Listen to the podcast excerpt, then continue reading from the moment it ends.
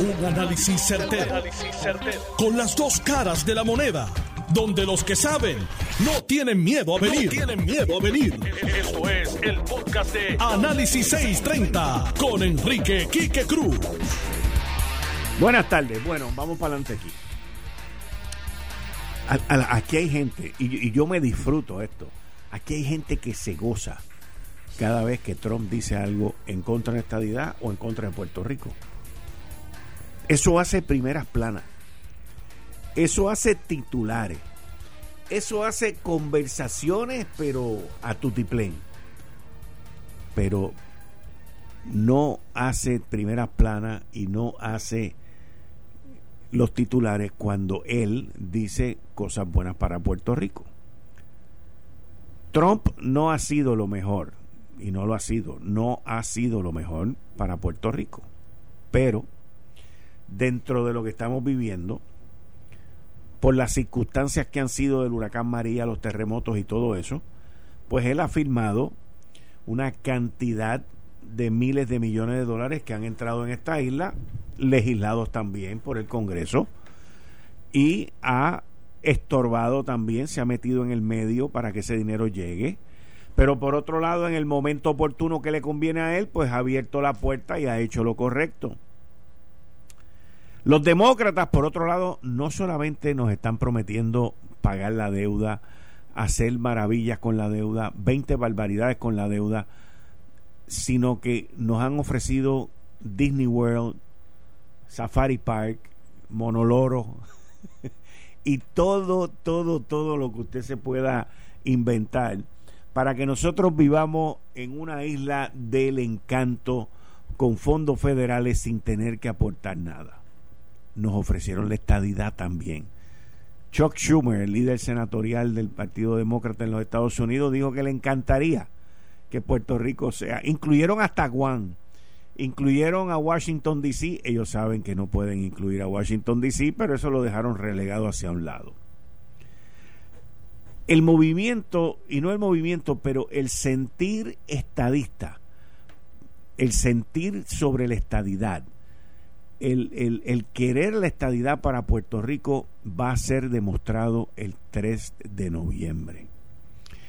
Fíjense si ese sentir, fíjense si, si ese, ese querer mayoritario por parte de los puertorriqueños aquí y allá es tan y tan y tan grande que usted no ha visto ninguna encuesta últimamente que le haya tocado el tema cuando en otro en el pasado siempre lo tocaban. Y eso le demuestra a ustedes la potencia con la que viene la estadidad. No la aguanta Trump, no la aguantan los demócratas que nos mienten y nos engañan, no la aguanta nadie, señores. Lo vengo diciendo, escribí una columna al respecto, la repetí en estos días, en otra columna volví puse el tema. La estadidad va a ganar, va a arrasar, va a sacar más votos que el que gane la gobernación, pero, pero, como mi última columna dice, va a ganar Jennifer González, va a ganar la estadidad, pero si el Partido Nuevo Progresista no se lleva esa tercera corona, el novio que las va a llevar al altar, está frita la estadidad, como pasó en el 2016.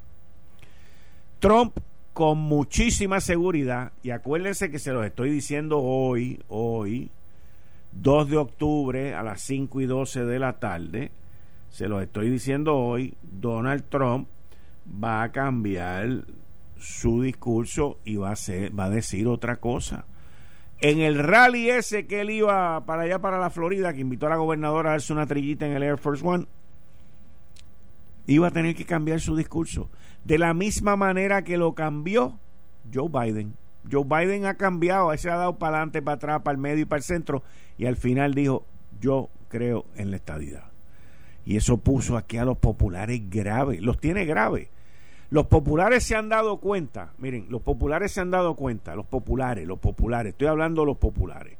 Los populares saben que Jennifer va a ganar. Los populares saben que la estadidad los va a ropar. Y lo único, están tan desesperados porque dicen que de la única manera que pueden parar la estadía en esta ocasión es si ellos ganan la, la gobernación y están dispuestos a venderle el alma, eh, la vida, alma, vida y corazón al que sea con tal de ellos ganar la gobernación y parar el empuje hacia la estadidad. Esa es la verdad. Ellos lo saben, lo están viviendo, no duermen porque saben que se acaba. ¿Usted ha oído algún popular hablar bien ahora mismo de lo que dijo Donald Trump? No, porque ellos saben lo que va a pasar. Ellos saben lo que va a pasar.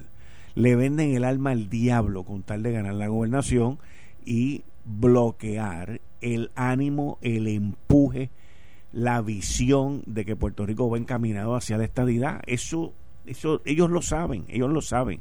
Y ahora sale por ahí el informe de 48 páginas de FEMA, que el 38% de los abastecimientos se perdieron, que las cosas no llegaron a su sitio, que se gastaron ciento y pico de millones de dólares de más, que no saben dónde están las cosas.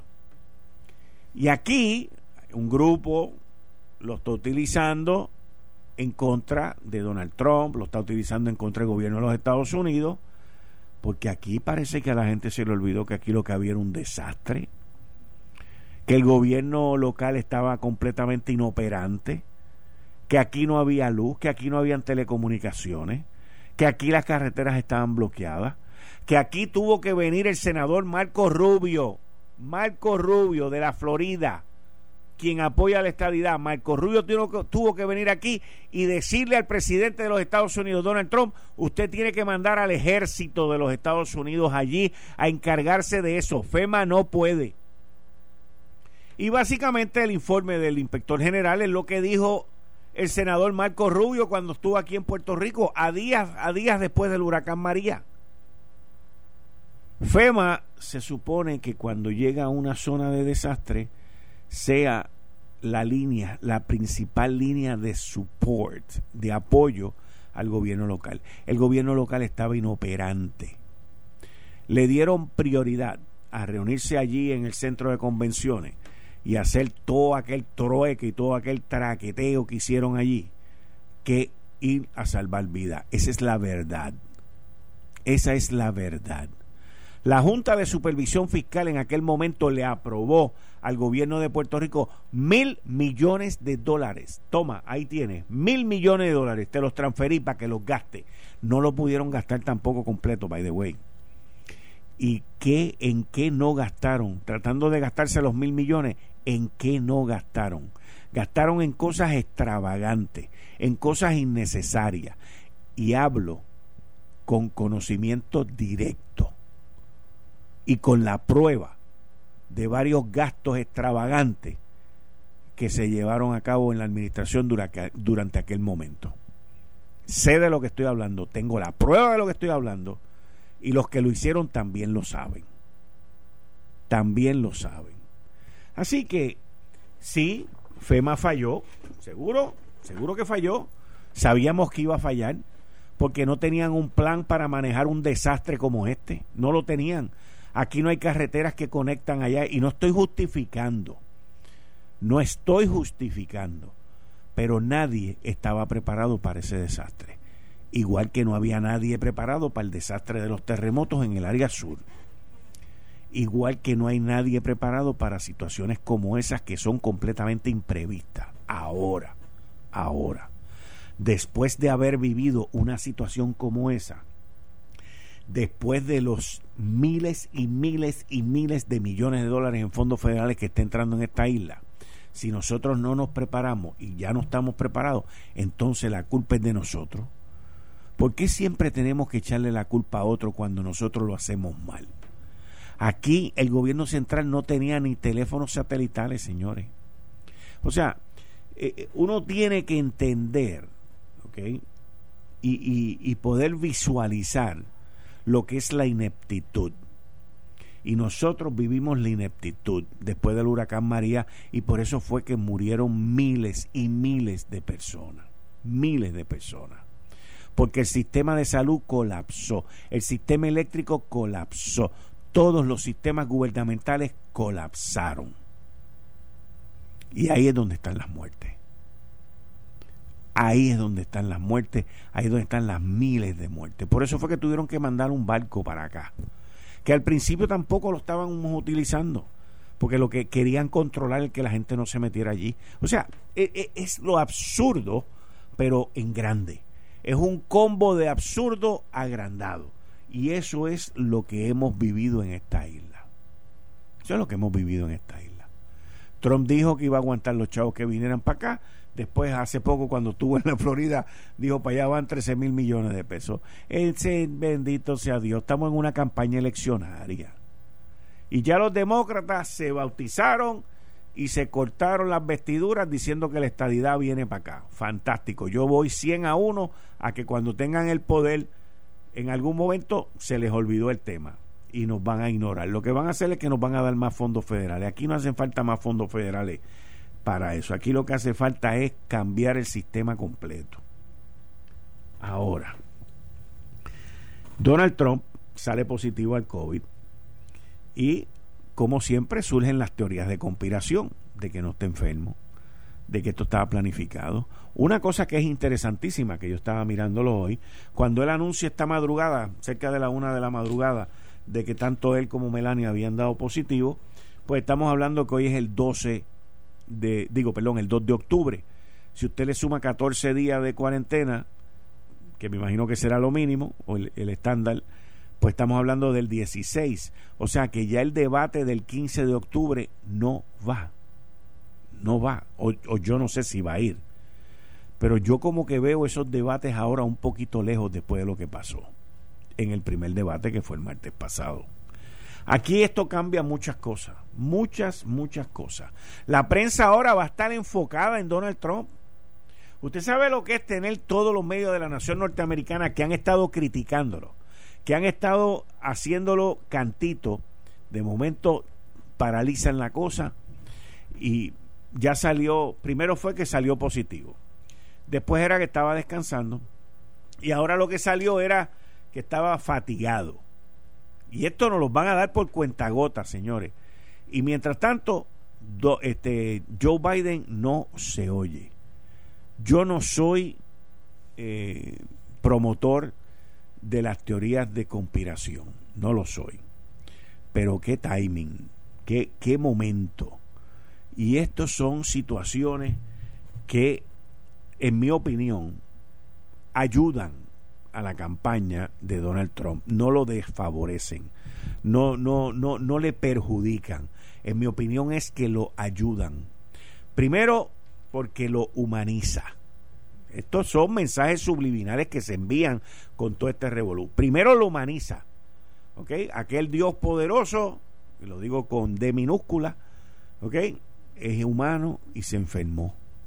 Y ahora todo el mundo está pendiente. ¿Cómo está? Está fatigado pero está en buen ánimo, está aquí, está allá. Y entonces todo por los próximos días es como un time out, es como, como una tranquilidad, como un silencio. Fíjense, los demócratas se han tenido que quedar callados, no han podido caerle encima, no han podido hacer. ¿Qué tú vas a hacer? Le vas a caer encima a alguien que supuestamente está enfermo. Eso es lo que vas a hacer. Pero contra la primera dama, contra Melania, no ha habido pausa. Una de sus eh, ayudantes, eh, la grabó y, y la, escuché la grabación. Está buenísima la grabación, by the way. Una conversación privada. Yo, no, yo, yo honestamente le digo a ustedes, estas cuestiones de los teléfonos y de estar grabando a la gente, esto se ha ido completamente fuera de proporción. Pero completamente fuera de proporción. Y entonces, aquí tú tienes un asistente grabando a la esposa del presidente de los Estados Unidos. En una república la arrestan, porque yo estoy seguro que Melania no la autorizó. En una república, déjenme corregirme, en una república dictatorial la cogen y la arrestan y la meten en un calabozo. Porque yo estoy seguro que la primera dama no la autorizó a que la grabara. Y entonces, eso pues está corriendo por ahí, porque la joven esta, la que la grabó, pues tiene un libro que quiere promocionar el libro. El libro va a ser un bestseller, olvídate de eso, va a ser un bestseller porque Melania Trump sale diciendo a mi marido lo odian y a mí me tenían pena Y cuando me hicieron las encuestas, yo subí un montón porque la gente decía, pobre mujer, está atrapada en esa relación con ese monstruo. Pero entonces dejaron de cogerme pena. Y usted oye toda esta conversación y usted dice, Dios mío, pero también Melania metió las patas. Porque confió demasiado. Dice par de malas palabras también. Y se le va la mano con 20 cosas ahí. Pero una de las cosas que dice es, ¿por qué a mi marido lo acusan de todas estas cosas, de estar separando familias? Porque esto fue durante diciembre del 2018. De estar separando familias cuando tenían los, los campos aquellos de concentración, con las papás en un sitio, los hijos en otro. Sí, y, nadie habla de lo que hizo Obama. Y ahí usted tiene todo ese mogollete que está ocurriendo ahora mismo a 31 días de las elecciones. A 31 días de las elecciones. Y en medio de esta pandemia, en medio de este bollete, en medio de este revolú, Donald Trump da positivo y su esposa da positivo. Sería por el libro ese que iba a salir. Pero de momento hay pausa en la campaña. La pregunta es, ¿el equipo de Biden sabrá cómo capitalizar ahora? Sabrán. Porque le voy a decir algo. Cuando el huracán Sally atacó New York y New Jersey, Mitt Romney estaba encaminado a ganarle la elección a Obama. Y ese huracán paralizó la campaña, paralizó todo, y Obama se hizo amigo de Chris Christie, el cabildero de Puerto Rico, y colorín colorado, este cuento se ha acabado. Mitt Romney fue completamente historia, perdió la elección y se acabó el juego. Estamos a 31 días de las elecciones. Trump no tiene nada que perder, porque estaba atrás. El debate primero, el COVID después y ahora la pausa. Eh, estás escuchando el podcast de Noti1. Análisis 630 con Enrique Quique Cruz. 5 y 33 de la tarde de hoy, viernes 2 de octubre. Tú estás escuchando Análisis 630. Yo soy Enrique Quique Cruz y estoy aquí de lunes a viernes de 5 a 7 vía línea telefónica desde Washington, D.C. el licenciado George Loss. Buenas tardes, George, ¿cómo estás?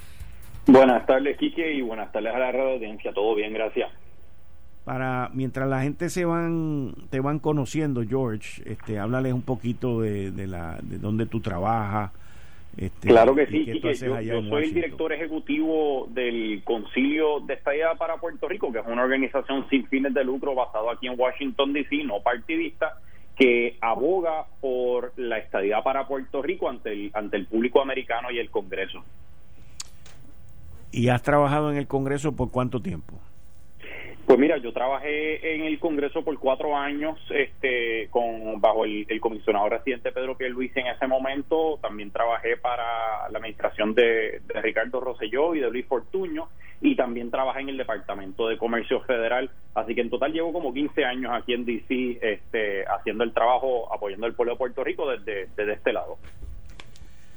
George, este, parece que los populares no tiene mucho de qué de qué agarrarse hoy porque su candidato ha creado muchas controversias con el con, con el con, con la situación de la perspectiva de género y Trump les ha tirado un salvavidas. Trump hizo unas declaraciones de que Puerto Rico está bien como está y que él es lo mejor que le ha pasado y eso ha caído como un balde de agua a los estadistas. Eh, inclusive la gobernadora iba camino para allá para encontrarse con Trump en, en la Florida y sale esto que es dulce para los antiestadistas. ¿Cómo tú ves eso? Pues mira, aquí que la verdad del caso es que las expresiones de Trump este, son erráticas, igual que todas las otras expresiones que él hace. Desafortunadamente este, este presidente eh, eh, es así eh, lo, lo más importante es que están mal informadas, porque claramente ese no es el caso. En el Congreso y ampliamente en el gobierno federal se reconoce que en el 2012 y otra vez en el 2017 los puertorriqueños votaron en contra de continuar como territorio y más votantes favorecieron la estadía que ninguna otra opción. Eh, yo creo que más importante que los comentarios específicos de, Trump en contra de la estadía es la importancia para el público de, de, reconocer que ambos candidatos a la presidencia y tanto el líder republicano como el líder demócrata del Senado están hablando de la estadía para Puerto Rico. Y esto demuestra que tenemos más atención que nunca a nivel nacional sobre la necesidad de resolver el problema de la colonia territorial en Puerto Rico. Así que eh, eso incrementa la importancia del plebiscito, estadía sí o no, muchísimo. Porque hay que enviarle un mensaje claro y contundente. Y si el mensaje no ha llegado en los últimos dos plebiscitos, este, que tiene una pregunta sencilla de sí o no, tiene la oportunidad de, enviarlo y el público tiene que acatar esa oportunidad. Ahora, igualmente, si gana la estadidad contundentemente como va a ganar, porque va a ganar, no tengo duda. Yo tampoco. Y de la contundencia tampoco. Pero entonces gana cualquier otro tipo de gobernador de cualquier otro partido. Eso pues básicamente morirá ahí, como pasó en el 2016. Pues fíjate, yo, yo creo que eh, es absolutamente esencial tú tener un equipo eh, en la gobernación, en la comisaría residente este, y en la legislatura que pueda avanzar este, esa petición de, estadidad del pueblo de Puerto Rico. Sin eso, este, estás tratando de ir a la batalla eh, sin la mitad del armamento. vamos a hablar claro. Eh, pero eh, la verdad del caso es que igual que este ocurrió en, en el 2012, este, si gana la estadidad y llegara a perder este, el resto de los candidatos estadistas, eh, se puede seguir este, batallando, pero va a tomar mucho más tiempo. Así que el pueblo tiene que escoger con mucha claridad, no solamente en el plebiscito, sino también a los candidatos que escogen y, asegurarse que sean candidatos que tengan el mandato para poder llevar a cabo este, sus deseos en ese ámbito tan fundamental.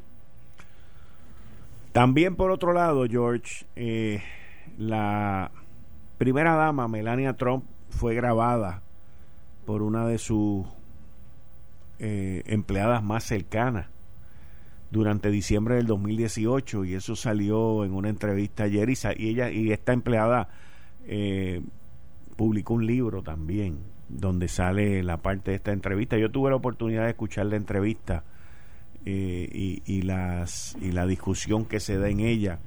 O sea el, el ataque está viniendo por todos lados. Antes de que me contestes quiero dar una información que me acaba de llegar y es que el presidente Donald Trump eh, fue llevado al hospital Walter Reed. Walter Reed es el centro médico del gobierno federal. Tú lo puedes describir de otra manera, pues no tengo problema, George. Pero es el hospital principal federal eh, en la nación, en la capital, este Walter Reed. Es una cosa allí maravillosa en términos de medicina. Y se mencionaron que acaban de, de transportar al presidente Donald Trump a Walter Reed. Adelante, George. Pues sí, mira, esa noticia de, lo del presidente teniendo que ir a Walter Reed es una significante. Normalmente las situaciones médicas más sencillas se atienden directamente en la Casa Blanca eh, con el, cuerpo de este de servicio médico directo que tiene el presidente ahí. Así que si, si lo han tenido que mover a Walter Reed es, por, por una preocupación este, más significante sobre que este eh, cómo está impactando eh, la infección de COVID a, su sistema. Eh, pero, pero regresando a lo que estabas diciendo de, de, Melania Trump, eh, sí es sumamente perturbante escuchar la manera en que la primera dama se expresó en privado con su empleada eh, y, para darle un poquito de contexto al público, eh, la empleada estaba hablando con ella sobre este, una visita que ella iba a hacer a, la frontera de los Estados Unidos para expresar preocupación eh, por los niños que estaban inmigrantes que estaban siendo separados este, de sus padres por la, la, política pública que decidió adoptar el presidente este, en la frontera y, verdaderamente pues este la forma en que ella este, se expresa eh, despreciando la importancia de, mm. tener compasión hacia esas familias y esos niños eh, eso eso es sumamente perturbante eh, perturbante el que un miembro de tu grupo de trabajo cercano tenga la, la osadía de grabarte. Definitivamente también eh, se supone que esas sean pues tú sabes este conversaciones en privado pero pero el hecho es que si si si uno está en una posición de atención pública nacional como esa este uno también tiene que asegurar que las expresiones que uno haga aún en privado pues sean unas que, corresponden con la dignidad del, del, del puesto que uno está ostentando. Ahora Trump dice una cosa hoy mañana dice otra. Según esté soplando esa es la regla del juego con él. Correcto. Según esté soplando el viento. El mismo Joe, al mismo Joe Biden le pasó con lo que tenía que ver con la estadidad hasta que llegó a Florida, se dio cuenta que estaba perdiendo y que las encuestas decían, brother, tienes que tiene, para que tú empates esto y te eches para adelante, tienes que hablar de estadidad. Y así mismo fue como lo hizo. Y, y, te pregunto, tú que vives allá, que, que ves esto todos los días y que ves todas estas ocurrencias y barbaridades que ocurren con el presidente, ¿tú crees que él venga y diga otra cosa y que salga apoyando la estadidad si cae en la Florida? Yo creo que es altamente posible y, y, por eso es que no se le puede poner demasiado peso a estas expresiones que él hizo este, llamando de su teléfono celular directamente a Fox News este, tarde en la noche.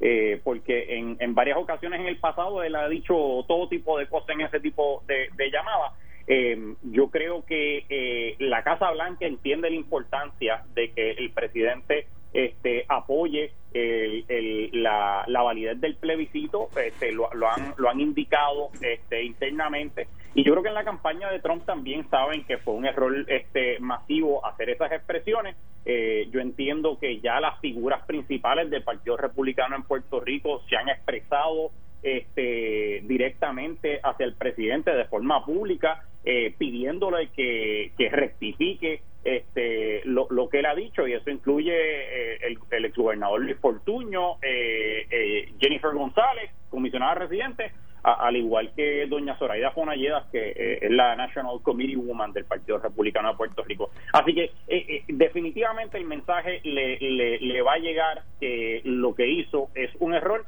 no solamente del parte del Partido Republicano en Puerto Rico, sino también de la gente en su campaña este, y, y la Casa Blanca. Ah, ahora eh, veremos a ver si es que este, él tiene la, la, claridad y la valentía de, rectificar sus comentarios y, hacer claro que él, no esté en contra de la estabilidad explícitamente, simplemente pues se está expresando de una forma extemporánea y, mal informada.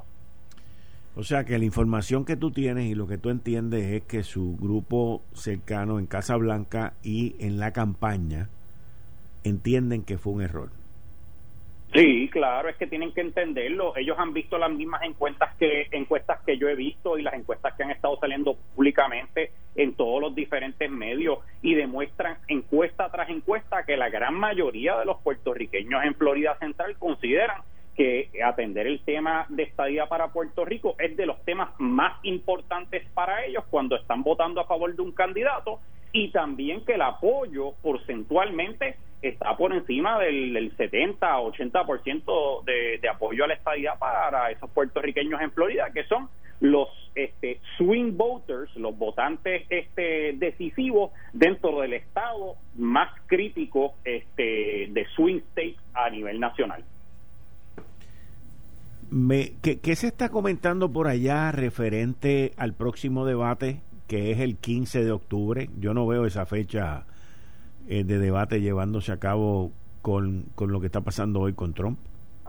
Pues mira, con, con respecto a eso, ya eh, la comisión presidencial para los eh, la comisión para los debates presidenciales ya habían este comenzado a, a cambiar algunas reglas para ver cómo podían establecer un formato donde se llevara a cabo un poquito más de sustancia dentro del debate después de lo que pasó este recientemente eh, pero ahora con la noticia de que el presidente está internado en Walter Reed y está infectado con eh, eh COVID-19, eh, la probabilidad de que ese debate este, se lleve a cabo pues queda este, incierta. Y podríamos ver a, a un presidente que si se recupera de esto del COVID, porque ya cuando te llevan para un hospital esto es una cosa distinta. Porque, y aquellos que les gusta las teorías de conspiración, yo no creo en ellas, pero tú acabas de mencionar ahorita un dato muy importante, es que la gran mayoría de estas situaciones médicas, eh, el, el, servicio secreto y los doctores del presidente tratan de no llevarlo al hospital porque allí ellos no tienen un control de la información. O sea, per se, como lo tienen en Casablanca. En, en Walter Reed tendrán algún tipo de control y, de, de, encerramiento, pero no tanto como lo tienen en Casablanca. Al tú llevarlo ahora al hospital, al tú llevarlo ahora al hospital ya tú sales de la burbuja. Vamos, ahora que estamos hablando del deporte en la burbuja, ya tú sales ahí de la burbuja. ¿Tú crees en términos de campaña, ahora te estoy hablando, que como Trump cambia también de opinión y de decir las cosas, que si él se recupera de esto, se trate de convertir en el portavoz de la protección contra el COVID? Yo, yo no sé eh, si, si eso es posible y lo encuentro altamente dudable por el hecho de que, aunque obviamente pues le va a generar algún nivel de simpatía si él se puede recuperar de COVID este, antes de la elección, este, la verdad del caso es que él todavía tiene una relación muy, muy este, difícil eh, con, con, los científicos y los oficiales este, que, que, se supone que sean los dirigentes de, la salud pública a, a, nivel nacional. Este, ha tenido una relación contenciosa con ellos el, el tiempo entero y la probabilidad de que eso cambie así de un día para otro este, la veo la veo difícil. Eh, pero pero sí definitivamente creo que tiene que ser un, un, un tema de suma seriedad el hecho de que eh, la salud de esté suficientemente mal para que lo mudaran para este para Walter Reed porque en la Casa Blanca es donde el presidente tiene toda la operación de seguridad nacional, de prensa y todos los otros accesos que Walter Reed verdaderamente pues está va a estar aislado de todos esos instrumentos de poder que normalmente el presidente puede ejercer este en la Casa Blanca con, con, total facilidad. Cambiando el tema de Casa Blanca a la Cámara Federal, a la Cámara de Representantes, al estímulo que aprobaron hoy. ¿Cómo, ¿Cómo tú ves esa recepción en el Senado de los Estados Unidos? Yo todavía veo eso difícil en el Senado. Este, creo que creo que van a tener que aprobar algo antes de las elecciones porque si eh, ahora mismo la, la, el futuro del balance en el Senado depende de cuatro votos, ¿verdad? Este, eh, las últimas estadísticas que presentan eh, en las encuestas de, de, las carreras este es que hay por lo menos este cuatro o cinco carreras que están este ahí dentro del margen de rol así que eh, si no se legisla eh, para, para proveer esos beneficios y ese estímulo económico, puede tener un impacto directo en quien controla la mayoría. Y, y eso yo creo que va, va a forzar a que se lleve a cabo este el, el voto. Mm. Interesante. ¿Cuán pronto tú crees que sea eso? ¿Próximos cinco días? Eh, si Dios quiere, pero este, la verdad del caso es que en el Senado eh, hay unas reglas procesales que tienen que, llevar a cabo, eh, que una cosa no se puede traer a votación de un día para otro, así que ellos este, van a tener que presentar la medida, darle la prioridad este, necesaria y, y abrir un espacio para, para el debate, para que se pueda debatir y entonces aprobar. Y claro, hay algunos este, miembros de, de, la mayoría republicana que están completamente en contra por su eh, preocupación del impacto fiscal sobre la deuda este, de, de, seguir cogiendo dinero prestado para, para hacer ese estímulo. Pero la verdad del caso es que eso no, no va a importar si siguen saliendo noticias como las que salió donde la industria de las líneas aéreas eh, tuvo que despedir decenas de miles de empleados este que, ah, por el momento pues no no se sabe si los van a poder recontratar en el futuro o no yo los números que vi esta semana eh, fueron números que yo nunca había visto. O sea, de, distintos sectores de la economía, de distintas industrias, todos reportando 10 mil, 12 mil, 28 mil, en el caso de Disney. United Airlines y American Airlines 32 mil. Ahí nada más, pues tú tienes 60 mil personas que muchos de ellos no estaban trabajando ya, o sea, habían sido lo que se llama furlough, habían sido enviados para sus casas, pero ya te mandaron la hojita color de rosa de que no hay empleo aquí. Y, son gente que tampoco van a recibir el alivio del desempleo adicional eh, que se llevó a cabo hasta julio 31. O sea, eh, son. Y, y, no veo casualidad que al otro día de que se del debate comenzaron estas conversaciones entre Nancy Pelosi y Steve Mnuchin. Sí, sí, no, eh, no, no, es casualidad. Este, todo el mundo está sintiendo la presión aquí en Washington de, resolverle al pueblo americano y, y, yo entiendo que hay múltiples sectores dentro de la economía a nivel nacional que han estado viendo los, este, los números. Eh, no están buenas las proyecciones, estaban esperando a ver si, si el Congreso tomaba acción o, si terminaba el ciclo electoral y entonces pues cambiaba la, dinámica de una forma, pero este creo que vamos a seguir viendo más y más números de este de ese tipo en el futuro cercano y por eso también es tan importante que nosotros en Puerto Rico este tomemos esta elección con suma suma seriedad este, porque si nosotros escogemos este, un camino que este, nos separa de poder tener influencia completa en el gobierno federal que está tomando las decisiones que nos impactan, pues vamos a estar sujetos a estar desprotegidos como hemos estado este, hasta ahora. Pero tenemos la oportunidad de tener voz y voto en ese gobierno federal que va a tomar decisiones que impacten no solo a la economía en Puerto Rico y en los Estados Unidos, sino la economía global. George, muchas gracias. Hablamos la semana muchas gracias a ti, Muchas gracias. Ustedes escucharon al licenciado George Loss desde Washington, D.C. Miren, eh, yo siempre toco con ustedes, con ustedes temas internacionales. Una de las, uno de los países que ha visto un resurgir bien grande con esto del COVID-19, del coronavirus, es España. Y en específico, la capital que es Madrid. Y hoy a las 10 de la noche, yo creo que ya, ya son más de las 10 de la noche en Madrid, eh, se va a implementar un cierre parcial.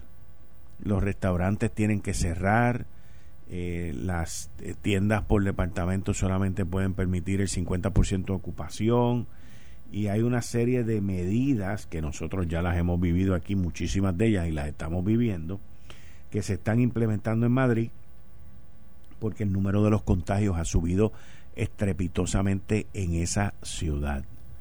También por ahí ya se está acercando el frío y el frío en estos países es amigo del coronavirus. Así que nosotros aquí, por nuestra parte, que hoy la gobernadora anunció la extensión por dos semanas más de la orden ejecutiva, tenemos que nosotros apretar y ser un poquito más responsables, utilizar la mascarilla en todo momento y cuidarnos. Porque si usted no se cuida, nadie lo va a cuidar a usted. Esto es así de sencillo. Si usted no se cuida, nadie lo va a cuidar a usted. Esto fue el, podcast de Notiuno. Análisis 630 con Enrique Quique Cruz. Dale play a tu podcast favorito a través de Apple Podcasts, Spotify, Google Podcasts, Stitcher y notiuno.com.